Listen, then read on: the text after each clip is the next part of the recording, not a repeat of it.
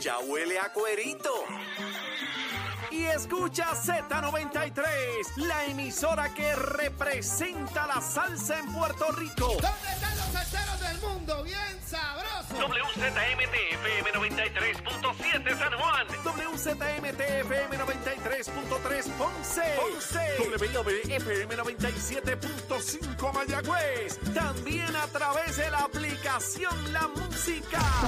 Oye, ven acá. ¿Y los pasteles? ¿Con o sin ketchup? Bueno, si es con salsa de la Z, seguro.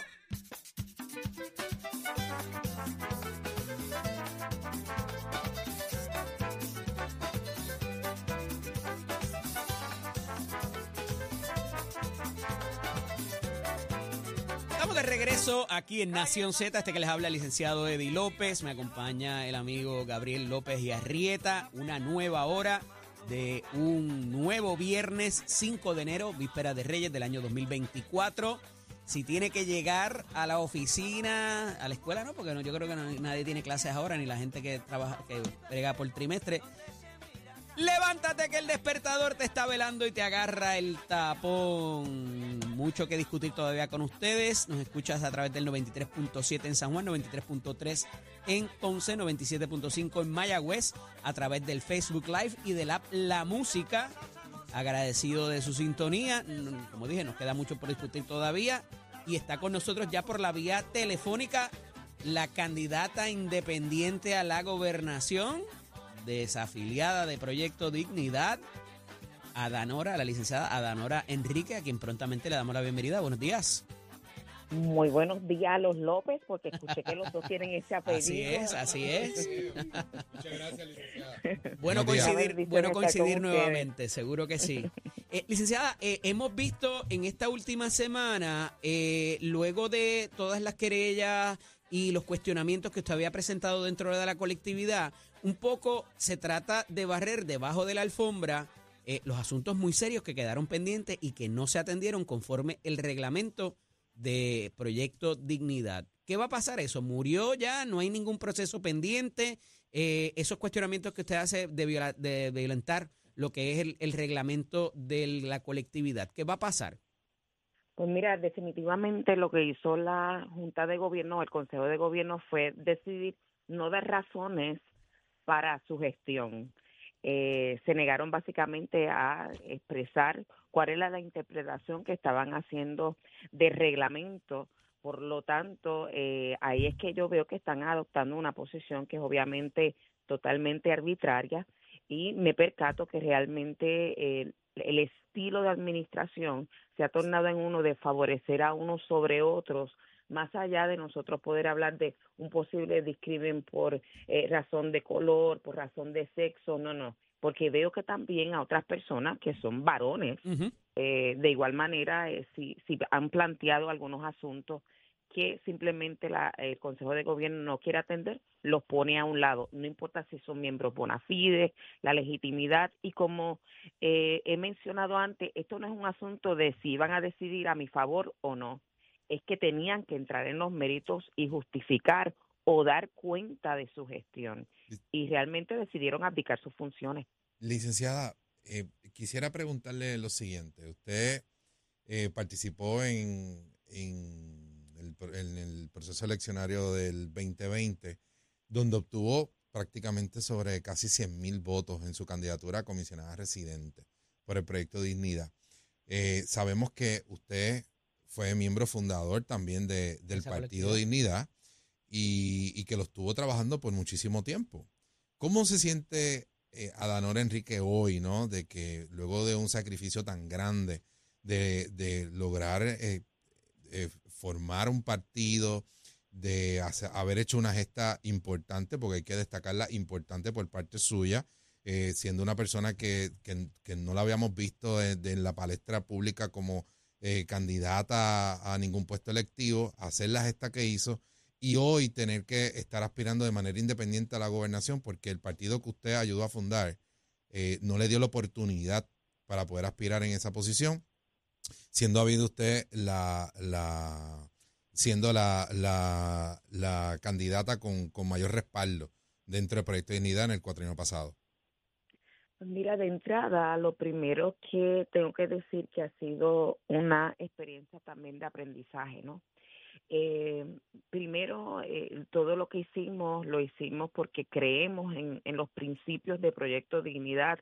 Creemos que Puerto Rico ya está cansado como estaba yo eh, y, y, muchos de los que nos están escuchando de estas interacciones entre los partidos que no solamente son injustas, muchas veces son hasta vergonzosas, no, no representan lo que nosotros somos en, en esencia como puertorriqueños. Eh, no obstante, no es menos cierto que eh, tengo que decir que estoy convencida de que en ese momento hice lo correcto, al igual que ahora que me estoy moviendo por principios y si algo logró eh, este proceso de establecer Proyecto Dignidad eh, fue concientizarme de la importancia de cuando nosotros damos un paso al frente, poder seguir hacia adelante y entender que la posición que yo había asumido en algunos años, ¿verdad?, de abstenerme eh, de participar en momentos dados, cuando veo el sistema de gobierno constitucional que nosotros tenemos, aunque es un derecho, la realidad es que si nosotros como eh, ciudadanos adoptamos esa posición, eventualmente ocasionaríamos un colapso de nuestra democracia. Así que, eh, obviamente, eh, tengo sentimientos encontrados, ¿verdad? Porque eh, atesoro eh, no solamente los principios de Proyecto Dignidad, sino que todavía hay que dar mucha gente buena y espero que... Por ahí quería ir, licenciada. Porque más allá de los candidatos, las colectividades, y, y reconozco lo que dice Gabriel, porque lo que fue Victoria Ciudadana había salido del MUS, del PPT, ustedes formaron ese partido en tiempo récord inclusive, y llevaron a cabo los estatutos, hicieron lo que había que hacer. No obstante, hay una base que no necesariamente son los líderes de los partidos.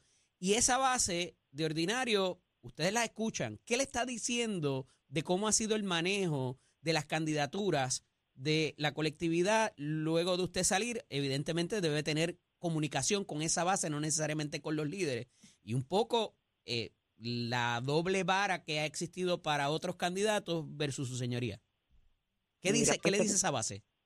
tengo que, eh, que decirles que eh, la base, es, desde que apareció y llegó eh, Javier Jiménez, muchos estaban muy confundidos, no entendían, como decía, eh, somos, eh, era, éramos, ¿verdad? O, o Proyecto de Unidad es un partido sumamente joven, eh, y en ese sentido, esa, esa parte de la madurez política, de uno saber cómo, cómo se dan estos procesos versus otras colectividades que ya conocen de este tipo de interacción. Así que había mucha con, confusión, eh, mucho decepción, desasosiego. Eh, en este momento hay muchas personas que están tomando decisiones. Yo no, yo he decidido, ¿verdad? No eh, mantener una comunicación dándole oportunidad a las personas de tomar sus decisiones si es que tienen que tomar alguna por ellos mismos, ¿verdad? Lejos de una eh, influencia o de, unos afectos, ¿no? Esto a mí me parece que es muy serio, ¿verdad? Uno cuando asume una responsabilidad a esos efectos, eh, pero no es menos cierto que sí hay personas que me han estado llamando que se han estado desafiliando algunas personas que sí me voy a reservar, ¿De verdad? ¿Ha habido sí. más desafiliaciones? Han, sí, han ocurrido desafiliaciones, personas que iban a, algunas personas que iban a correr a puestos, pues desistieron, eh, pero también hay personas que sí se acercaron a mí cuando tomé la decisión que van a correr y me preguntaron y son personas que eh, tienen mucho que aportar a Puerto Rico, eh, que no necesariamente están dentro de, de, la, de la parte directiva, así que eh, le, les he aconsejado, ¿verdad?, que, que evalúen y que se den la oportunidad porque creo que si eh, pueden alcanzar los escaños van a hacer mucho bien en Puerto Rico. Licenciada, y le pregunto, eh, las expresiones que ha hecho el comisionado electoral de Proyecto Unidad, Nelson Rosario, sobre que usted abandonó la colectividad, de que estuvo ausente de la colectividad y de que ahora quería aparecer para que le dieran la candidatura a la gobernación. ¿Eso es cierto? ¿Qué, qué, qué usted tiene que decir sobre eso? Mira, eh, la realidad es que el licenciado Rosario adopta y encarna lo que es la política partidista de la cual nosotros nos queríamos alejar. Así que lo que él está haciendo es tratando de desviar la atención de un reclamo que es legítimo, eh, y que él sabe que eh, tiene mérito y que una de las personas que realmente siempre se ha mostrado eh, como apático a los reclamos de la base, aún en cuanto a sus ejecutorias, pues es él. Así que eh, realmente no es verdad y eso es lo que está haciendo, tratando, e incluso llegó a decir que yo no había hecho nada ni, ni en la candidatura a la comisaría residente. Así que realmente... El planteo no... que se le había dicho a usted que, que se hiciera cargo del distrito eh, senatorial de Humacao, porque usted de, de esa área, ¿no? Y que ayudara con, con, con esa reorganización y que, y que usted no había estado disponible, que fueron las expresiones que hizo recientemente. Mira, te voy a dar, por ejemplo, la senadora, la, la, la, candidata que está corriendo para el Senado del Distrito de Humacao, Catherine Tirado, quien la trajo fui yo. Eh, varios de las personas que están corriendo a los distintos escaños en el Distrito de Humacao fueron formadas por eh, escuelas que se dieron de aspirantes y candidatos que eh, fueron eh, organizadas por esta servidora, por mencionar algunas de las cosas que todavía tienen gerencia y que ha traído beneficio al partido. Eh, conversatorios, eh, estar continuamente en conferencias, atrayendo personas para acrecentar la base. Así que realmente eh, es carente de mérito su planteamiento.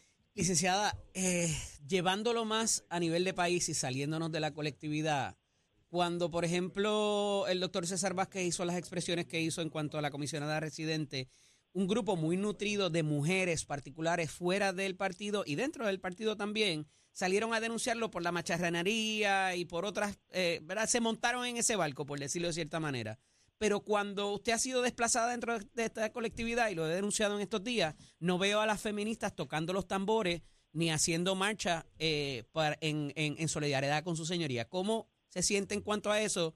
¿Cree que hay hipocresía dentro de estos grupos cuando le hacen lo que le hacen a usted y nadie eh, eh, expresa esa solidaridad como hemos visto en otras instancias?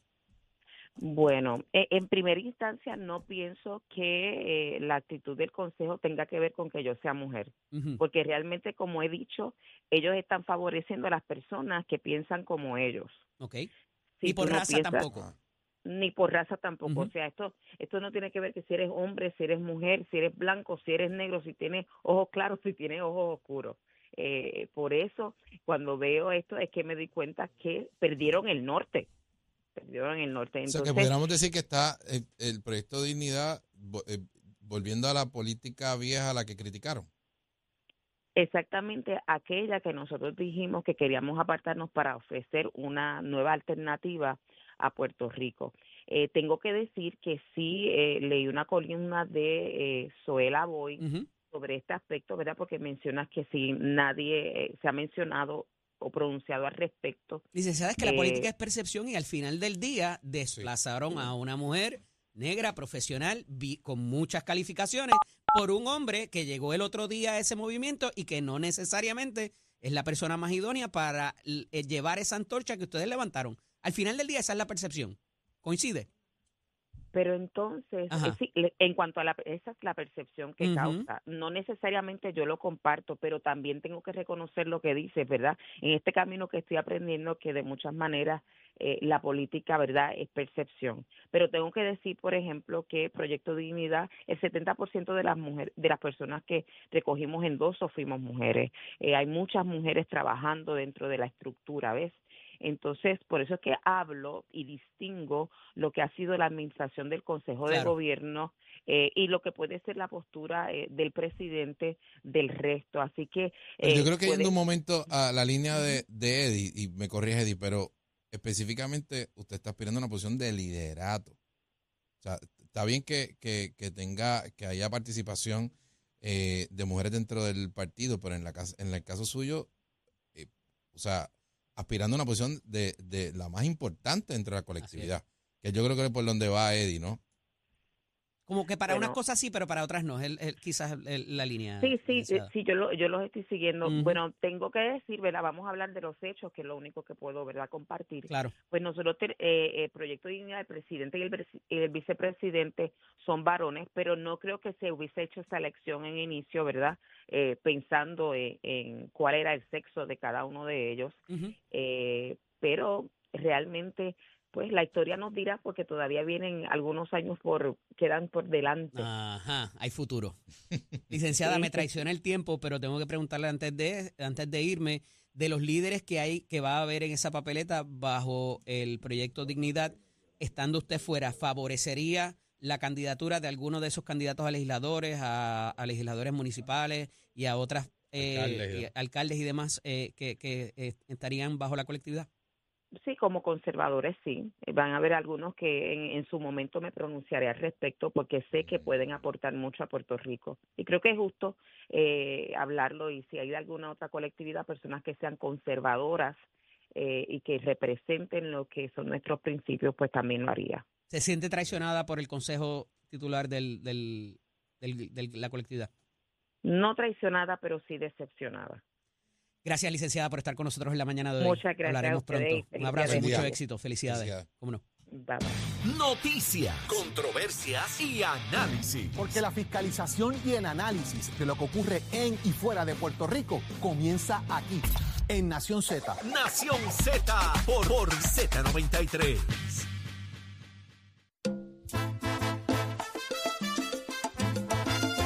Al segmento del análisis del día. Como todos los viernes está con nosotros el ex secretario general del Partido Popular Democrático y ex representante, el amigo Carlos Bianchi y Angleró. Buenos días, Carlito. Buenos días, buenos días a ti, buenos días a todos los que nos sintonizan. Un placer siempre. Te cogiste el levántate hoy eh, a, a pecho. Sí. Me gusta. A pecho. No, es que está, está Gabriel. Yo no fallo. Ah, Claro que no. Y, y Carlito no falla, no falla. Está con no, nosotros también el licenciado Adrián González Costa, candidato al Senado por acumulación, ¿verdad? Eh, ¿No me equivoqué? Adrián, No, Oh, pues San Juan. por San Juan, ¿Pero por qué partido? por el Adrián. Partido Independentista Puertorriqueño, eh, en el junte, en el junte también con el Movimiento Victoria Ciudadana. Ahora lo dije bien. sí, así es. Muchos saludos a ti. Buenos días, hermano, felicidades. Felicidades a ti en el nuevo año, a los que nos están escuchando. Creo que está Gabriel por ahí. Está Gabriel Así aquí es, al lado hermano. mío, Un está abrazo. Bianchi ya también ahí en la línea. Mira, eh, hay un asunto que trasciende, eh, son dos noticias casi back to back que tienen que ver con, empleados sindicalizados. Y es que como que la Junta está dando paso, número uno, ahora bonificación, pero por otra parte está eliminando algo de la UTIER, eh, lo que queda de la UTIER para propósito de lo que va a ser las pensiones. Eh, Carlito, tú como ex empleado de la corporación, quizás entiendas esto un poco mejor, ponnos en contexto para de ahí partir a por qué la Junta de Supervisión Fiscal está dando este tipo de determinación que eh, en otro momento se hubiese quizás eh, abstenido de entrar ahí. No, no, se ha obtenido ni, en el pasado ni, ni ahora, ¿verdad? La Junta ha estado interviniendo en todo ese tipo de determinación desde, su, desde que llegó y, y obviamente desde que comenzó el proceso el proceso de quiebra. Y, el propósito principal, no tan solo de la Junta de Supervisión Fiscal, de hecho, del propio gobierno, ha sido eh, tratar de romper todo vínculo sindicalista dentro del, gobierno de, Puerto Rico, ¿verdad? Y, en muchos casos lo han logrado. Aquí la- el, movimiento obrero y sindical en los años 70, los 80, los 90 estaba muy robusto. Hoy, al día de hoy, cada vez se han sido más debilitados por los procesos de privatización. Eh, y ahora, pues la Junta, eh, en complicidad, ¿verdad?, con, con, el gobierno y en complicidad eh, con el Tribunal Federal, pues tratan de desmantelar lo poco que queda de la UTIER, ¿verdad?, que ya eh, la mayoría de los empleados unionados eh, de la UTIER pasaron a manos de Luma y otros a Genera. Eh, y, y lo muy poco que queda por, eh, por parte de la autoridad, pues ahora tratan de desmantelarlo, dándole una bonificación eh, y a su vez, pues pues tratar de destruir el sistema de retiro que es lo, de pensiones, que es lo que lo que le queda a aquellos empleados que por más de 25 o 30 años le sirvieron a la autoridad y hoy pues están en una crisis porque no tienen seguridad de que van a continuar teniendo esos beneficios que fueron adquiridos en el pasado. Que, Ahí llegamos. Licenciado González Costa, un beneficio adquirido que yo aporté, que puse mi dinero ahí. ¿Cómo que me lo van a quitar de golpe y porrazo por lo que diga una Junta de Control Fiscal? Explícame esa porque no sé con qué se come eso. Bueno, es que esas cosas nada más se ven en Puerto Rico. Este, Pero se sostendría en eh, un tribunal al final del día. Bueno, se sostuvo que la Junta de Control Fiscal derogó una ley. Que quien único tiene la facultad para derogar una ley, en teoría, es la legislatura y el gobernador con su firma. Y de golpe y porrazo, la Junta dijo: no, esta nueva ley laboral va en contra del plan de ajuste, va en contra del plan fiscal, va en contra de promesa. esta ley no puede existir y nos quitaron la ley y el tribunal lo validó. O sea que creo, creo que se siguen sumando elementos para que la gente y el gobierno, que a veces también está un poco en negación, eh, vean el alcance que puede tener promesa, que puede tener la Junta. Ahora estamos hablando de disolver eh, la unión ¿no? de, los empleados que quedan eh, de la Autoridad de Energía Eléctrica, pero y que, no, y que, pierdan, su, y que pierdan su retiro. Y que pierdan su retiro. Igual mañana disuelven las uniones de la UPR. Igual mañana disuelven los gremios de maestras y maestros. Tienen luz verde para entrar en lo que sea, porque pues, porque nuestro sistema político lo permite, siendo una ley del Congreso, es muy poco lo que se puede hacer desde acá. Y oye, no he escuchado a ningún político oponerse a lo que está planteando la Junta. Eh, en todo caso, debió ser por legislación, cosa que nunca ha pasado. Eh, el gobierno de aquí, yo estoy seguro que ningún popular, ni ningún PNP, ni ningún independentista, ni ningún afiliado se le ocurriría eh, presentar un proyecto de ley para disolver eh, eh, esos sindicatos. O sea, es que no, no tiene sentido. Aquí son las colegiaciones y causan eh, controversia. Bueno, bueno, acuérdate, de, acuérdate, de, acuérdate de AELA, que es un instrumento privado y también le querían meter mano ahí. Le querían meter mano, pero era para meterle mano en, la, en el bolsillo a AELA porque está saludable. no porque conceptualmente no creían en AELA conceptualmente no creían en el colegio de abogados y lo disolvieron y así con muchos otros, eh, eh, eh, ¿cómo es? Colegiaturas. Pero esto no es lo mismo, estamos hablando de los derechos de los empleados que, que, que se, unieron para eh, enfrentar al patrono y, y, y, y, que se les reconocieran derechos. Nadie va a presentar un proyecto para disolver eso, pero la Junta lo hizo.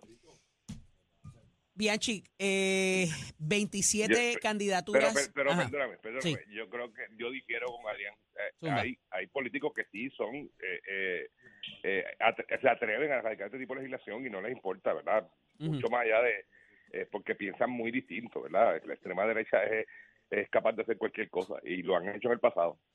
Mira, 27 candidaturas independientes, además de los partidos nuevos y todo lo demás que está pasando. Eh, ¿Cómo esto va a incidir, particularmente las candidaturas independientes, en, en, en, las estrategias inclusive de los partidos de esto de los candidatos por acumulación y todo lo demás? Eh, eh, ¿Va a convertirse en un parlamento más diverso, dividido que lo que hemos tenido en este cuatrenio? Ah, pues, pues claro que sí. miremos miremos lo que está pasando en España y se va a reflejar en Puerto Rico próximamente eh, eh, la proliferación de candidaturas eh, independientes y, de, y de personas no afiliadas, ¿verdad? Porque hay candidatos independientes que tienen algún tipo y, y, y, expresan cuál es su favoritismo ideológico. Hay otros que no, ¿verdad? Y que desconocemos cómo piensan ideológicamente. Eh, pero esas proporciones eh, que se han dado eh, a nivel, y no tan solo de, Europa, que en el caso de España, en Latinoamérica está de manera similar, ¿verdad? Esa, esa pluralidad de, de nuevas tendencias pues va a ocurrir en Puerto Rico y lo vamos a ver en el próximo proceso electoral. ¿Cuántas de esas 27 candidaturas independientes pues van a lograr tener el favor del pueblo para ocupar una posición electiva, bueno, pues eso, eso sí estará por verse, pero de que se va a seguir proliferando y que va a haber mayor cantidad eh, de, sectores dentro del Parlamento, pues obviamente claro que sí. Adrián, ¿te parece justo, te parece saludable eh, en la manera que estas personas corren versus un candidato que está bajo un partido, una colectividad? Mira, yo creo que... Están en las mismas condiciones, se le hace más difícil a uno que a otro mm, quizás. Mm, yo creo que no son las mismas condiciones porque ya, ya el requisito de endosos va por 1.400 endosos apenas y necesita un candidato por acumulación versus el que corre por un partido que necesita, ¿verdad?, que el partido al que representa haya quedado inscrito en las elecciones pasadas o, en su defecto, haberse inscrito eh, recogiendo firmas luego de las elecciones. Pero ahora digo yo, eso es lo que el pueblo eligió. Eh, por mucho tiempo había un reclamo de que era demasiado oneroso, de que no eh, era injusto para las candidaturas independientes y, y se fue flexibilizando cada vez más ese requisito y eso es lo que hay y creo que refleja la voluntad del electorado eh, eh, el que esté ahora esa, esa amalgama eh, de candidatura ahí y qué bueno que representa un reto para nosotros los partidos, porque un poco se estaba en la zona de confort por mucho tiempo, casi era un given, pues tantos de uno, tantos de uno y uno de nosotros. Ahora cada cual va a tener que pelear por su espacio y pelear por su espacio, oye, no implica violencia, no se me malentienda, pero cada cual va a tener que, que ganarse esos votos porque solamente son 11 espacios los que van a entrar eh, eh, finalmente la noche de las elecciones como senadores electos o representantes por, a- por acumulación electos. Así que me parece que va a ser una contienda bien interesante. Hay, hay, hay diversa, hay diversidad de, de personas en esa, en esas ca- candidaturas independientes. Algunos representan lo mismo y van a buscar votos eh, en el mismo, ¿verdad? Va- va- van a, a buscar en el mismo pote y, y de otro lado igual. Claro. Así que, que claro que, que eh, yo creo que le añade un reto adicional para ellos y para nosotros que representamos partidos, claro que sí. Vayan a recogerle a Yelvita para que los reyes le traigan los regalos mañana. Un abrazo. Como, como Un tiene que abrazo a ti también y a, y a todos los que nos escucharon. Felicidades, cómo no. Continuamos. Bien. Noticias, controversias y análisis. Porque la fiscalización y el análisis de lo que ocurre en y fuera de Puerto Rico comienza aquí, en Nación Z. Nación Z por, por Z93.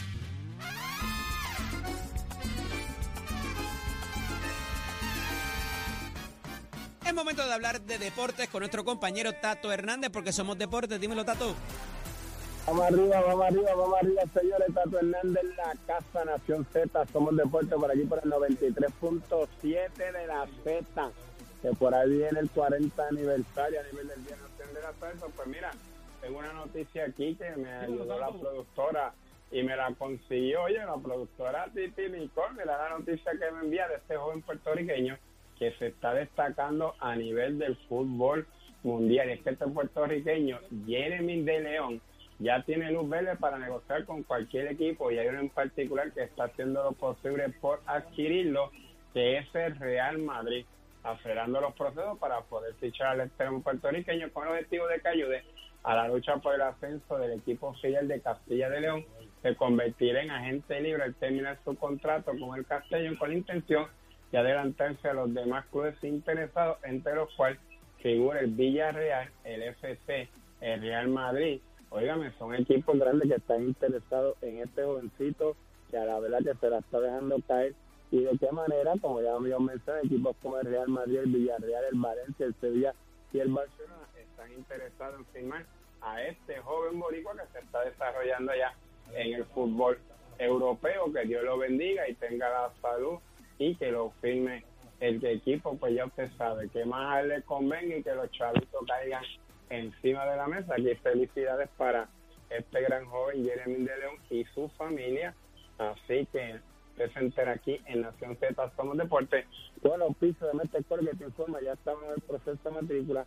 Ya estamos cerca de febrero 2024. Usted puede pasar por cualquiera de nuestros recintos. Le gusta la jalatería, enfermería, asistente dental, la mecánica, dice, la marina, la electricidad, la soldadura. De una vueltita por Metecor.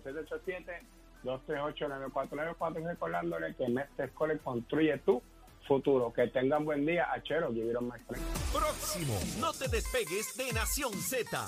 Próximo.